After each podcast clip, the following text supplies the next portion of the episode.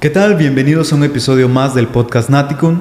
La verdad es que en esta ocasión, y como podrán ver en el título del episodio, eh, vamos a hablar de un tema que creo que es de lo más interesante, sobre todo porque se trata del juicio de nulidad y vamos a hablar eh, de una de las autoridades más temidas por, por los ciudadanos mexicanos, que es el Servicio de Administración Tributaria, y cómo este juicio de nulidad de alguna manera sirve como herramienta para protegernos pues de cierta forma de aquella, ¿no? Pero para eso, y, creo que es lo más importante, quiero señalar que estoy acompañado del abogado José Manuel Carapia González.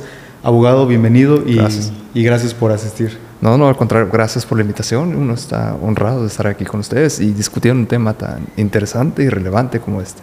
Perfecto, pues me gustaría antes de, empezar eh, comentarle un poco a quienes nos escuchan, a quienes nos ven, un poco de su trayectoria y voy a ser eh, lo más breve posible. Usted es egresado de, por la maestría en la Universidad Autónoma de Yucatán, es especialista en litigios fiscales y administrativos. Un tema que hay que recalcar es que usted ha tenido experiencia en la Sala del Caribe del Tribunal Federal de Justicia Administrativa.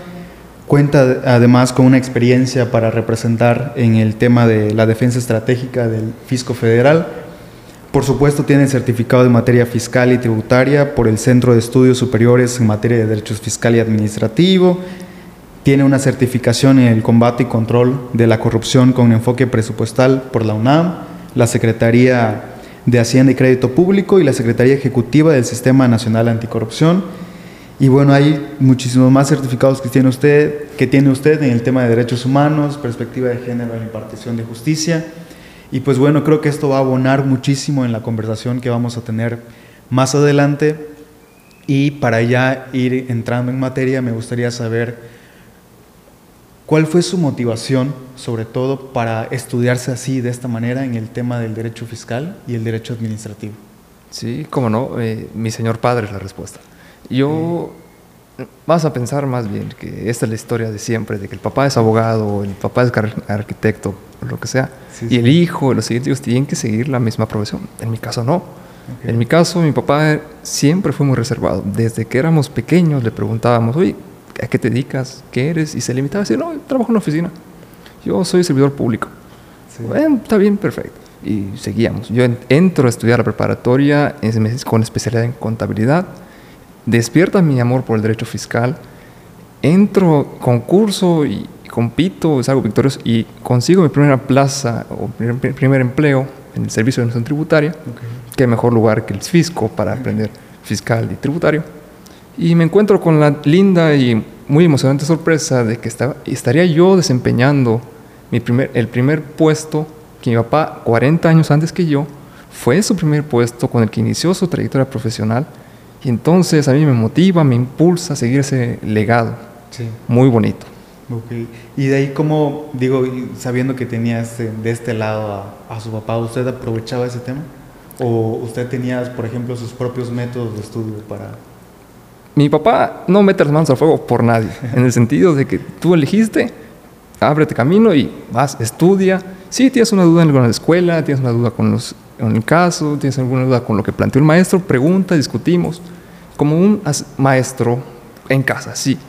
Pero fuera de eso, es ábrete paso como tú puedas. Si no, hay otras opciones para que cambies de carrera, y cambies de otro ámbito, pero muy manos Aparte. Aparte, Y, en el día a día que usted tuvo la oportunidad de trabajar en el servicio de administración tributaria, ¿cómo era el día a día, ahora sí que del, lado de la autoridad?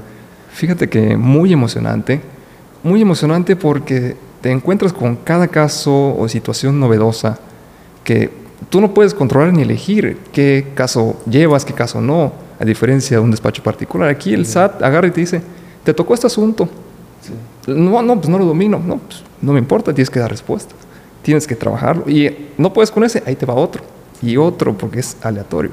Ya. Ahí cuando tienes en tu escritorio, en tu oficina, en tu espacio, un caso que dices, chispas, este es un poco difícil, ahí tienes forma de acudir a qué, a tu superior, con tus colegas.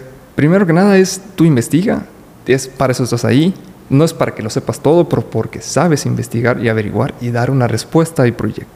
El SAT funciona por equipos, hay subadministraciones, sí puedes consultar con un abogado, el compañero tuyo, con tu jefe, subadministrador, pero es tu responsabilidad y es parte de lo hermoso y, emocionante, de que tú eres el que tiene que dar la solución, nadie más. Tienes que investigar y para eso te preparas todo el día, todos los tiempos. Si te coordinas con abogados de otras administraciones, de otras áreas, consultas dependiendo de la complejidad del caso, una pericial, una cuestión doctrinaria, buscas un libro, jurisprudencia, pero es arréglatelas. Sí, sí. Yo creo que ese es uno de los de los denominadores comunes, sobre todo en la profesión del abogado, ¿no? Es de, no, no naces sabiendo o no naces con todos los conocimientos que quisieras.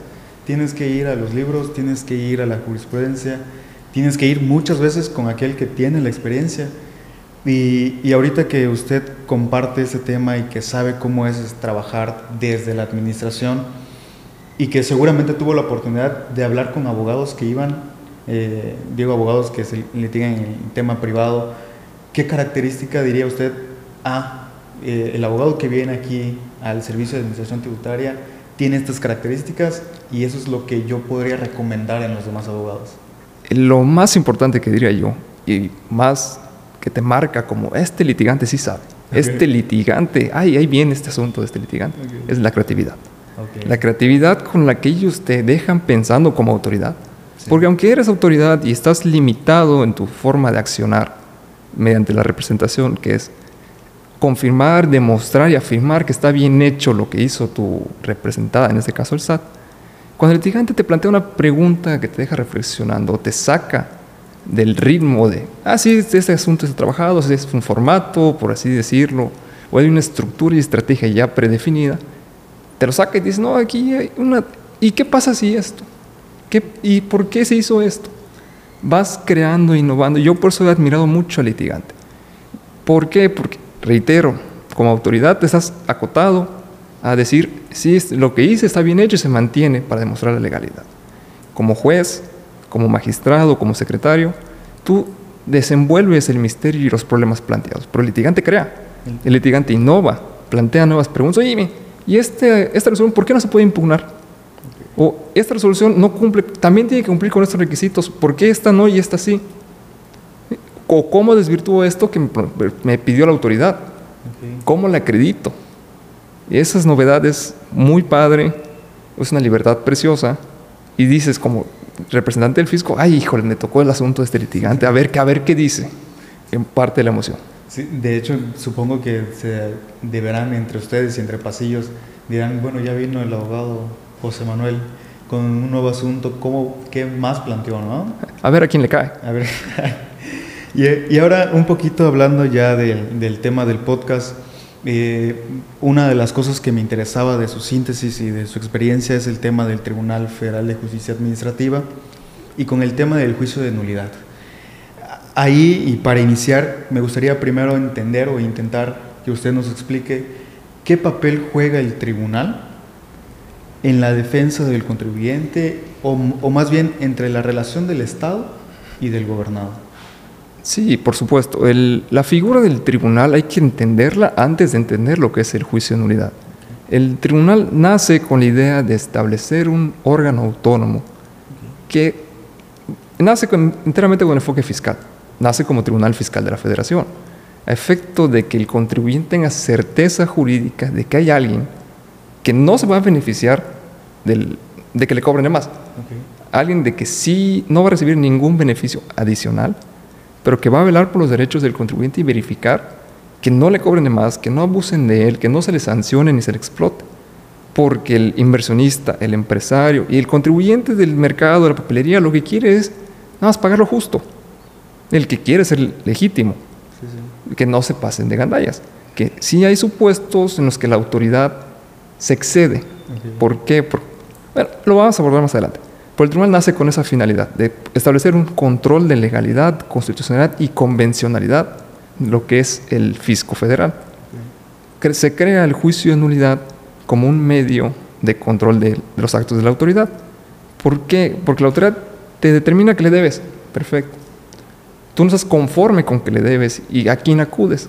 Pues vas al tribunal que es autónomo es autónomo ante él vas a, vas a llevar un juicio en el que yo demando y me peleo con el fisco. Sí. Le quito al fisco la facultad de imperio, que es el mandato, el imponer, sancionar. Sí. Le quito el carácter de autoridad, pues de cierta manera, y me la traigo al plano de mi demandada, es mi igual en este juicio, para que el tribunal nos juzgue y vea quién tiene la razón de si se excedió o no se excedió, de si está legal o es ilegal, y el acto impugnado cumple y respeta mis derechos humanos, respeta mis garantías individuales, eh, obsoleto el término garantías, pero cumple con mi, generarme mi certeza jurídica. Perfecto, es, es más bien un, un órgano, si lo queremos ver así, protector ¿no? del contribuyente. Eh, el juicio de nulidad, y digo, para llegar al juicio de nulidad, ¿tienes que agotar algún recurso antes de? ¿O es directamente de? Me refiero a- al juicio de nulidad, ¿en qué casos procede? ¿Contra qué actos?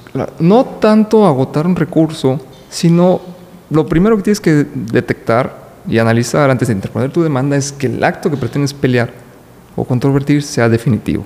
Entendiendo por esto que ya llevaste un proceso, que ya no hay un procedimiento intermedio para sol- eh, solucionar el problema antes de imponer la sanción. Ya, ya está la sanción administrativa, está la liquidación, está la multa, la clausura. Pues ya llevaste el proceso ante la autoridad correspondiente y tienes de dos. En la mayoría de los casos tienes recursos administrativos ante la propia autoridad. Sí. Oye, reconsidera, analiza, eh, vuelve a revisar lo que hiciste, creo que te pasaste o lo hiciste mal. La autoridad di- dice, no, lo hice bien. ¿Qué tan común es que diga la autoridad, no, sí lo hice mal? Discúlpame. Hay, habiendo estado en el tema de la autoridad, sí hasta nos sancionan por montarnos nuestro macho, como coloquialmente se dice, y sostener la legalidad de lo indefendible. Ok. Sí tenemos que dictaminar en algunos casos de que, oye, ¿sabes qué? Si se cometió este error, déjala sin efectos. ok. Hay un proceso, hay lineamientos, porque el fisco no quiere desperdiciar tiempo ni recursos defendiendo asuntos que no tiene esperanza alguna de ganar. Ok. Entonces, si hay lineamientos, si hay criterios, hasta te te llegan a sancionar y a jalar las orejas por defender lo indefendible. Ok. Sí, sí. Entonces, en algunos casos sí tendrías que agotar el recurso interno, si lo quieres ver. No, eso es para darte un contexto del recurso administrativo. Ok. Ese recurso administrativo suele ser opcional. Ok. Puedes elegir, lo agotas y en contra de la resolución del recurso ya metes juicio de nulidad y peleas las dos, Ok. o directamente te vas al juicio de nulidad. Ahí entra la estrategia, la sapiencia del abogado. ¿Qué me conviene más? ¿Ganar tiempo y haciendo un recurso ante la propia autoridad que muy probablemente me va a decir, está bien hecho lo que hice? ¿O me urge llegar al juicio de nulidad porque necesito la suspensión? Eh, ¿Me urge ya sacar el asunto porque mi cliente quiere ya olvidarse del problema con el fisco y anularlo lo más pronto posible? Es parte de la estrategia. Y consecuentemente, digo, el juicio de nulidad, si ya sabemos contra qué actos procede, si debemos de agotar algún recurso antes, en el juicio, ¿qué reglas se siguen o qué principios? Porque justo mencionaba usted que, digo, la autoridad, pues de alguna manera ya está al mismo nivel que el contribuyente, pero de cierta manera se tiene que cuidar que el procedimiento sea con el debido proceso, de manera legal. ¿Qué principios diría usted que rigen en el juicio de nulidad? Claro, antes del tema de los principios que rigen, hay que regresar un poquito a los actos en contra de los cuales procede. Sí, tienen que ser definitivos. Y los actos que están listados en cuya en contra procede el juicio están en la ley orgánica. Son 19 fracciones, pero se pueden sintetizar básicamente a los siguientes. Aquellos actos o acuerdos de carácter general que no sean reglamentos, que sancionen o afecten la esfera jurídica del gobernado. En esos casos, para poner un ejemplo, está la miscelánea fiscal, las reglas generales de comercio exterior, que van en conjunto, y aquí se asemeja un poco al amparo, con que sean o autoaplicativas o heteroaplicativas junto con el primer acto de aplicación. Segundo, sería los actos administrativos en los que la autoridad te finque un crédito fiscal, te sancione, con, te determine una liquidación, una cantidad líquida. A tu cargo. Hay asuntos en los que sancionan o afectan las- el tema de pensiones de las Fuerzas Armadas, tema de pensiones de civiles a cargo del ISTE, hay tema de negativa ficta y Ah, también conoce el juicio de nulidad en una vertiente, lo que es la responsabilidad patrimonial del Estado y los juicios de lesividad, que lo podemos abordar un poco más adelante. Pero teniendo ese contexto de algunos de los actos, ya nos vamos al principio. A los principios que rigen principalmente es la litis abierta, el estricto derecho, es, hay la equidad procesal y la desigualdad procesal. Suenan similares, pero son muy interesantes. Vámonos por el tema de la litis abierta. Te planteé el, ejemplo de que me, la autoridad me determina un crédito fiscal con una liquidación. Me voy a recurso administrativo. Me confirma. Ya tengo dos resoluciones. Me voy a juicio de nulidad. Estoy impugnando la resolución recaída recurso y la resolución confirmada. las dos. Las dos. La litis abierta me permite que en el juicio de nulidad yo vierta agravios, argumentos o, conceptos de impugnación encaminados a controvertir tanto la impugnada, que es la requerida de recursos, como la recurrida, que es la que me fincó el crédito fiscal. Aunque yo no lo haya dicho en, la instancia administrativa, lo puedo decir ahorita en el juicio. Siempre acotado a un criterio jurisprudencial de que no puedes presentar más pruebas en el juicio. Pero sí puedes verter argumentos novedosos, de cierta manera, en el juicio de nulidad. De acuerdo. Esa es la lid abierta. ¿Y el estricto derecho? El estricto derecho es que el tribunal se va a abocar solamente a aquello que le peleas, que le pediste. No aplica la suplencia de la deficiencia de la queja, a diferencia de las distintas materias en las que se aplica. Sí, sí. Vas a decir, oye, pero es violatorio de derechos humanos, ¿por qué aquí no le puedes echar la mano? La explicación extraoficial o extrajudicial es que pues son las reglas del juego. La otra explicación doctrinaria es que obedece a que aquí te estás peleando con el fisco, no estás peleando con Juan Pérez. Entonces aquí vámonos por, paso a pasito, tú tienes tu estrategia y lo que me reclames voy a ir, no me voy a ir más allá. Le amarra las manos al tribunal de una manera u otra, de que hay actos que el juzgador o el juez puede percibir extrajudicialmente, que son ilegales. Pero si el particular no los peleó, no se pueden anular. El otro principio de desigualdad procesal y equidad procesal suenan similar, pero son diferentes. ¿Por qué? Porque el tema de desigualdad procesal es, yo aquí como particular vengo a juicio a pelearte un acto, pero estoy en desventaja con la autoridad. ¿Por qué? Porque aunque la bajé al nivel de contraparte, atendiendo al principio de equidad procesal, de que ambos tenemos la misma instancia, misma audiencia, mismos alegatos, mismos plazos, el acto que estoy analizando se presume que se hizo bien. Ya. Entonces, estoy peleando de una batalla de abajo hacia arriba. Sí, sí. Pero eso obedece a que la autoridad, cuando actúa con imperio de ley, es la experta. Está cuidando a la sociedad. Entonces, es tu carga como particular, o en el caso contribuyente, demandante, demostrar que es ilegal. De acuerdo. Por el tema de la presunción de legalidad. Exactamente. Ya. Y en el juicio de nulidad, eh, ¿quiénes pueden acudir al juicio de nulidad? Digo, entiendo que los contribuyentes, pero aparte de los contribuyentes, ¿puede acudir alguien más? Sí, porque el juicio de nulidad no al día de hoy ya no está tan restringido solamente a la materia fiscal, también está el ámbito administrativo. Como te mencioné, están los asuntos de las pensiones a cargo del IST, están los asuntos de las Fuerzas Armadas, los que les afectan las pensiones, el tema de retiro, están asuntos de autoridades administrativas como puede ser Profepa, Profeco, todas las autoridades que son del ámbito ejecutivo, del poder ejecutivo, se encuentran de manera directa o indirecta controladas con un tope por el tribunal tribunal fiscal. Entonces, puede ir un contribuyente, puede ir un gobernado o un administrado, dependiendo del concepto que prefieras utilizar. Pero aquí lo primordial es que la persona que está acudiendo al juicio tenga vulnerado su esfera jurídica, tenga un interés jurídico. Esto entra en juego con la novedosa, de cierta manera, figura del interés legítimo y el interés simple, que en amparo te permite el interés legítimo ir a la instancia judicial, mientras que a nivel del Tribunal Fiscal Federal no se te permite. Se te requiere el jurídico. El interés jurídico. ¿Una autoridad puede acudir como promovente, por ejemplo? Eh, así es, y es otro tipo de vertiente del juicio de nulidad. Existe el juicio de nulidad tradicional, existe el juicio de nulidad sumario existe el juicio en línea, existe el juicio de lesividad, que es una subvertiente del juicio en línea, pero es este en el que la autoridad comparece a demandar la nulidad. Ella comparece, te explico, ella interpone a través del juicio en línea una demanda pidiendo que el Tribunal Fiscal Federal o el Tribunal de Justicia Administrativa anule una resolución que le favorece a un particular. Oye, va a decir, oye, ¿por qué? Si ya se le concedió la licencia, ya se le concedió la licitación, ¿por qué la autoridad lo va a anular? No, no la puede revocar ella misma. No. No la puede revocar por principio de certidumbre jurídica. Si la autoridad ya otorgó, tiene que justificar por qué lo va a quitar. De acuerdo. Ahora, si es en beneficio del particular, como es una multa, una sanción, un crédito, sí puede condonar y revocar porque le beneficia. Sí, sí. Pero a la hora que le perjudica al particular, tiene que pasar el control jurisdiccional a través del juicio de nulidad en su vertiente de lesividad. ¿Por qué lo hace? Porque fue ilegalmente otorgada. Fue ilegal el proceso que culminó con la resolución que le beneficia al particular.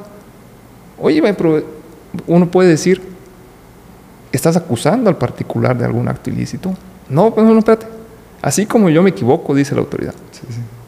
En perjuicio del particular también me equivoco. En perjuicio, en beneficio del particular. Te lo vengo a presentar. Esto entra en novedad porque juega con las estrategias fiscales, principalmente, con las llamadas vacunas fiscales que algunos contribuyentes son un ejemplo para que te des un contexto. En materia fiscal no se te puede auditar dos veces por el mismo ejercicio, por el mismo concepto. Hay supuestos en los que te puede auditar tanto el fisco federal como el fisco estatal. Cuestión de coordinación fiscal federal. Entonces, te audita a ti particular X, el gobierno del Estado. Te audita ISR. Resulta ser que le debes 10 mil pesos. Pues vas y se lo pagas, no hay ningún problema. Ya cumpliste porque ya te auditó el año 2018, ya le pagaste, hay un crédito fiscal ya pagado, ya está. Entonces el fisco federal ya no puede volver a entrar. Pero el fisco federal quiere entrar porque sospecha a través de sus facultades de verificación, vigilancia profunda, coordinación y cómputo de datos, que en ese ejercicio fiscal le debes 10 millones de pesos, no 10 mil pesos. Entonces, tiene que hacer un procedimiento para anular la resolución que determinó que le debías 10 mil pesos. De acuerdo. Porque quiere entrar a auditar. Y es un ejemplo en los que puede llegar a comparecer. Ok, es prácticamente la autoridad está facultada para revocar su propio actor a través del juicio de nulidad.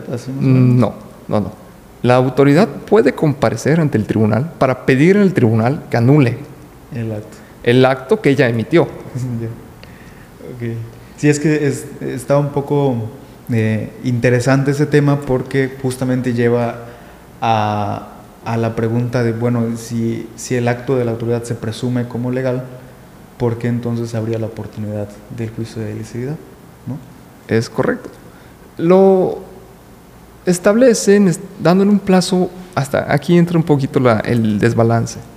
El particular tiene 30 días para interponer el juicio de nulidad regular. Pero cuando se trata de la autoridad tiene cinco años. Oye, ¿por qué tanto tiempo? No, pues porque la autoridad tarda mucho tiempo en revisar sus propios procesos. Pero se dio cuenta que hace cuatro años otorgó una licitación equivocada. La tiene que revocar. La quiere revocar. Tiene que demostrarle al tribunal que hubo una irregularidad ahí. ¿Qué implica el hecho de que se demuestre que haya habido una irregularidad ahí? Un procedimiento administrativo en contra del servidor público que, estuvo involucrado una repetición de que, oye, a ti te pagaron para hacer este proceso checo. Sí, sí. Pero son cuestiones extrajudiciales en lo que concierne al, juicio de lesividad. El juicio de lesividad es, yo, magistrado, yo no lo puedo anular, pero tú lo puedes anular, por favor, anúlalo aquí, te demuestro que estuvo ilegalmente otorgado. Mi demandado es el particular que se benefició. Sí, sí. Para que él demuestre, en todo caso, que fue legal, que estuvo bien y todo. Pero ya queda al arbitrio del juez. De acuerdo, hemos estado hablando un poco sobre quiénes pueden acudir, las partes, en qué casos, pero ahora de manera, digo, si se puede, breve o más un poquito general, ¿qué, ¿cuál es el procedimiento del juicio como tal? Por supuesto que sí. El juicio de nulidad tiene, se puede hacer tan sencillo tan complicado como quieras. Tan sencillo como que presentas tu demanda, la autoridad te contesta tu demanda. amplías tu demanda. La autoridad contesta tu ampliación de demanda. Perfecto, el juez cita para legatos, te da el plazo de legatos y dicta sentencia y ya estuvo tu juicio. Es tan sencillo como que tú presentas tu demanda y puede caminar solo el juicio. Te despreocupas. Hasta los litigantes se olvidan de que presentaron X juicio hasta que les llega la sentencia. Que ganamos, no, pues qué bien. Pero puede ser tan sencillo como eso. O tan complicado como que yo presento una demanda diciendo que desconozco cuál es el crédito que me están cobrando, pero me acaban de embargar mi coche. No sé cuál es. Y demando a todas las autoridades del SAT a nivel federal, de las 32 entidades, porque pues, yo he sido trotamundos. No sé a quién le debo, ni, sé qué quieren cobrar. Nada más sé que el día de ayer vinieron mis auditores y me embarcaron un auto y aquí te traigo una nota. El magistrado tiene que emplazar al SAT, el SAT se organiza. No, yo no soy, yo no soy, yo no soy, yo no soy. Resulta ser que debe ser Nuevo León. Nuevo León tiene que venir a contestar. Contesta y te presentan las documentales de que si nos debe, si te notifiqué, aquí están las constancias. Te notifica hace 10 años, ¿cómo de que no? te dan vista de esa contestación a la demanda. Y tú dices, oye, no, yo no debo eso. No, aunque digas que ahí está la constancia de notificación con mi firma, no es mi firma. Presenta una pericial. O este documento está alterado, otra pericial. Y tienen que ofreces tu testigo, ofreces tu perito, presentas su identificación, el tribunal te requiere. Oye, acredítame su experticia. Y aquí está, bueno, autoridad contesta, nombra tu perito. O sea, no, esos, son legales, son los originales. O no los tengo, los originales, los originales están en Nuevo León, tengo que mandarlos traer. Esas son copias certificadas, hacer un argumento, reclamas la admisión de la pericial. Se desahoga la pericial, resulta ser que pues tu perito dice que no es tu firma. El perito de la autoridad dice que sí es. La autoridad, el juez, magistrado, tiene que nombrar un perito tercero. Tercero, Entonces tengo, va a tener tres periciales. ¿Y a cuál le va a creer? El hecho de que dos digan que sí es tu firma y una diga que no, no quiere decir que se tengan que ir con la mayoría. El juez puede llegar a determinar de que no, estos dos dicen que sí es, pero no me sustentan por qué. Mientras que el que me dice que no es, me presentó esto, me desglosó esto, y es el experto, y le creo más a este experto que a los otros dos expertos. Pero ya está desahogado el proceso, ya está la audiencia, y eso lo vas a conocer hasta la audiencia, hasta la sentencia, discúlpame. Sí, sí. ¿Sí? Entonces, Pasamos de un proceso en el que presenté mi demanda, contestaron, amplié, contestaron la ampliación y está sentencia, a un proceso en el que presento mi demanda, contestaron, amplío mi demanda y ofrezco pericial. Contestan la ampliación de demanda, emplazamos a los peritos, citamos a los peritos a que comparezcan, a que ratifiquen su dictamen. Oye, los peritos no, no coinciden. Bueno, pues ah, manda a traer un tercero. Ya está, que ratifique el dictamen. Y ya después dicto sentencia. Y este es un caso intermedio. Hay casos más complejos de que declina competencia, de que hoy aquí no es, era en otra sala o es una especializada, o es improcedente el juicio. Puede ser muy complejo. En el tema ya del procedimiento, eh, entiendo, lo decías al principio, de que hay litigantes que presentan y se olvidan de... En, en, este caso no hay como tal un deber de impulso procesal. No, porque es otro principio que rige lo que es el juicio de nulidad. Este es un principio de oficiosidad. Aquí el magistrado y el tribunal tienen la obligación de, sin impulso procesal, impartir justicia. Aquí no hay de que no, pues a las partes no les interesó y ahí muere, se caducó el, caducó el juicio. Que en algunos estados llega a operar en materia civil o en ciertas materias. Aquí, ¿por qué no opera aquí?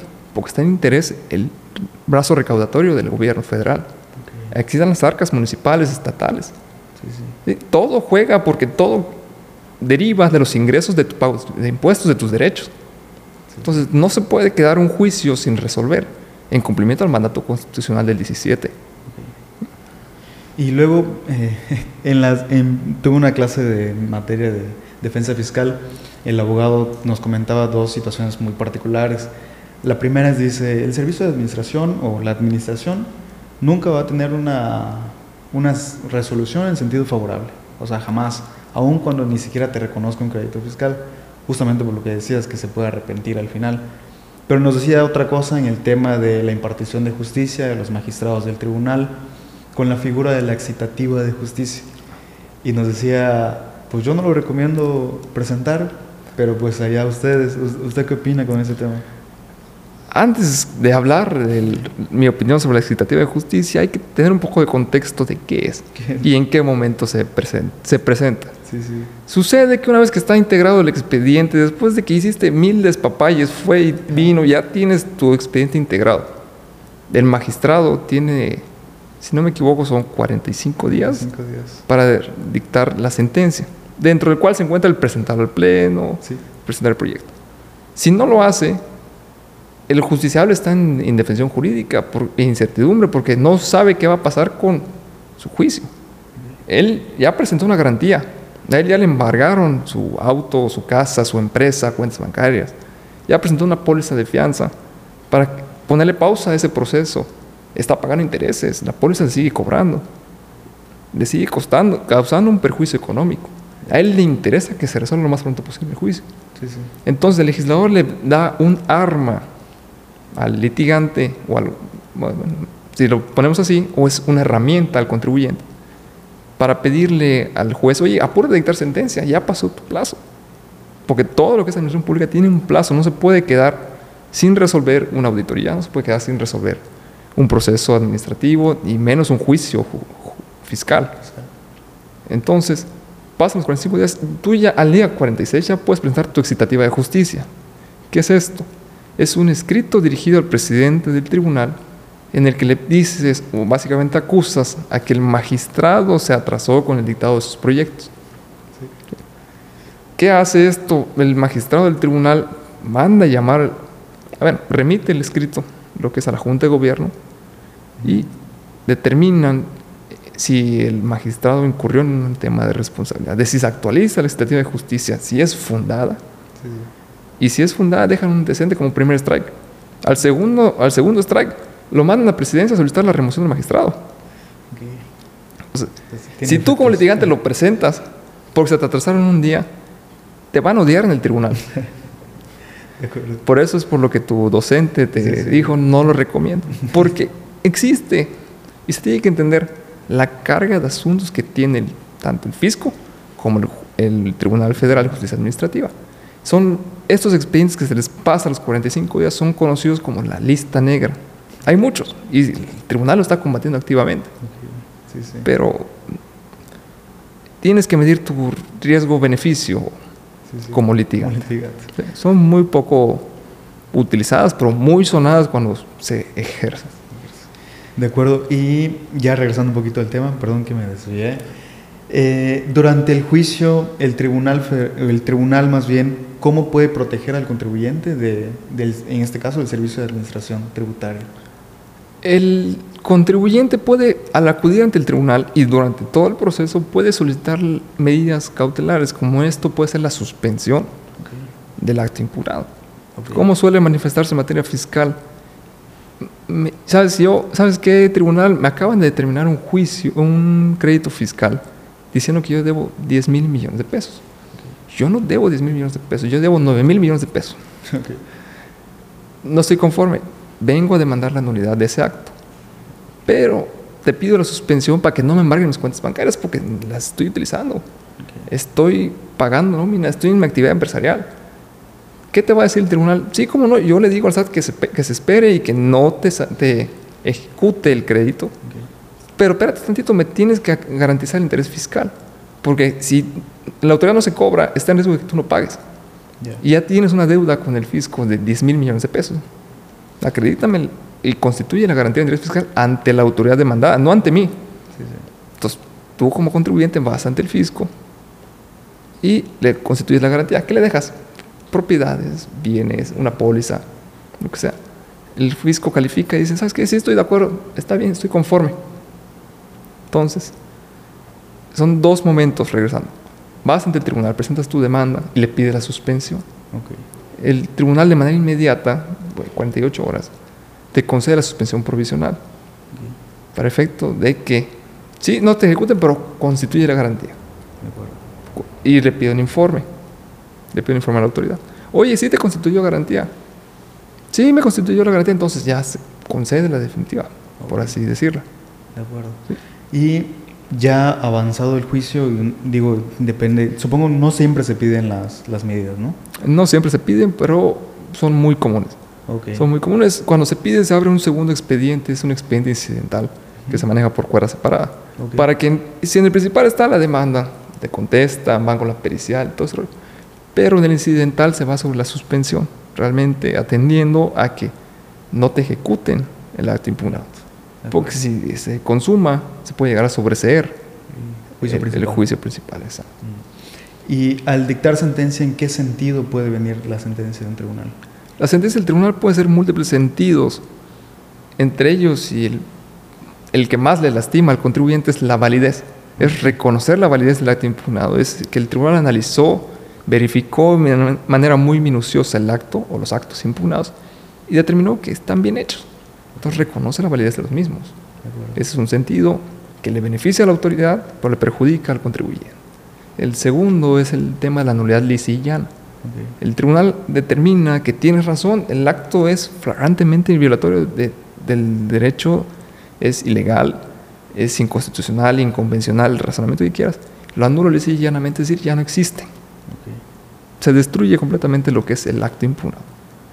El otro sentido es la nulidad para efectos. De que sí tienes razón, pero tienes razón en una, una cuestión formal o procedimental.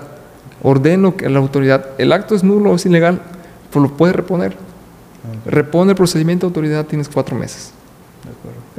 O el otro que es similar es la nulidad con el reconocimiento de un derecho.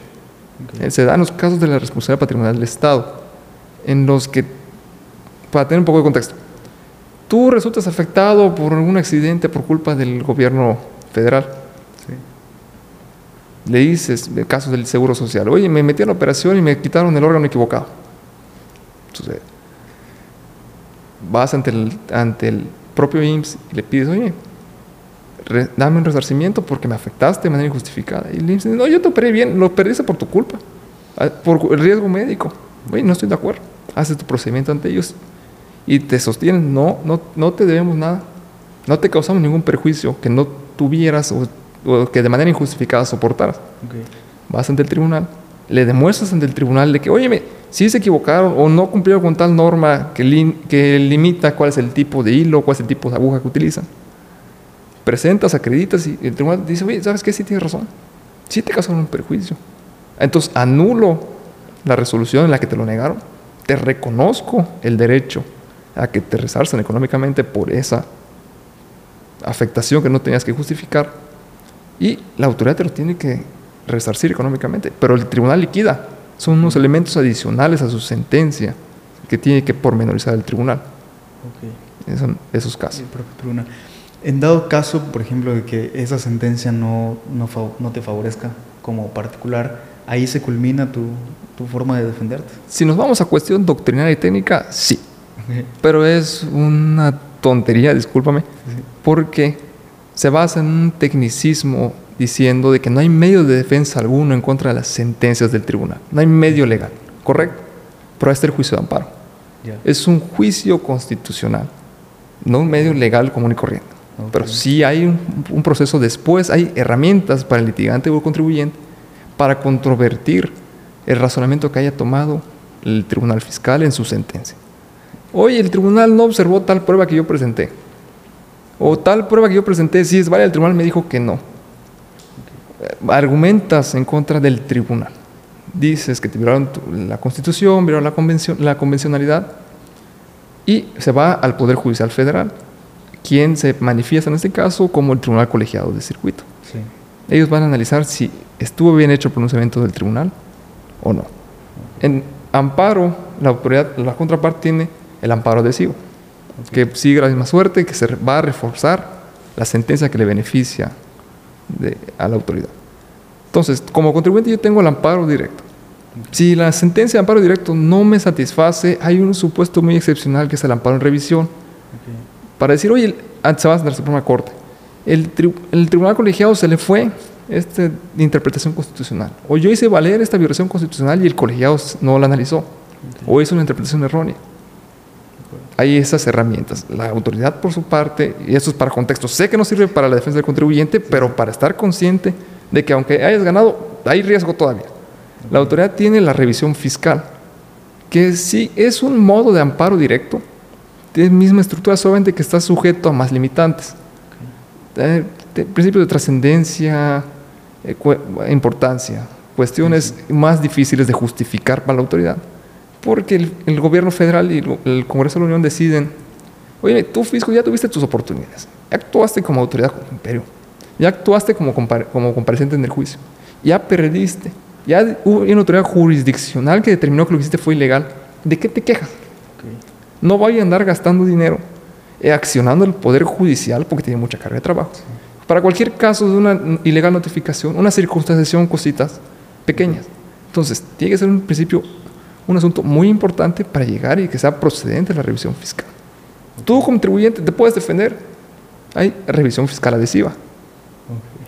Pero hay, unas hay una etapa posterior al juicio, a la sentencia del juicio de nulidad.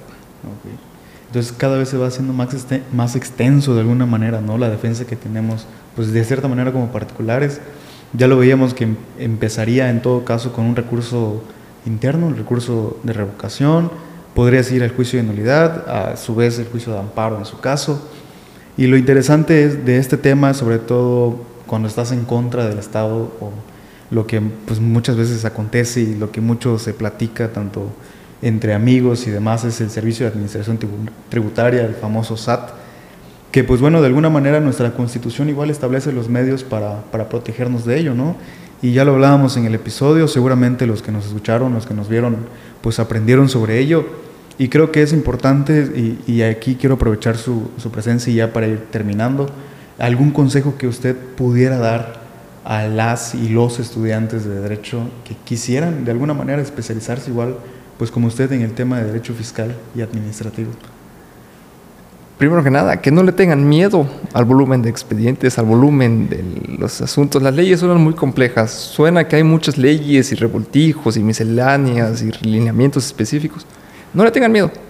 En materia del litigio fiscal, la ley de lo contencioso, la ley federal de lo contencioso administrativo, te lleva de la mano para llevar el proceso. Es una ley relativamente sencilla que parte de ahí y luego vas profundizando. Porque tú vienes al revés. Vienes ya con el problema, ya está el asunto en sala de urgencias. Tú tienes que irlo llevando, no tienes que ir como el contador o como el auditor al fondo del asunto. Puedes ir cayendo poco a poquito como abogado.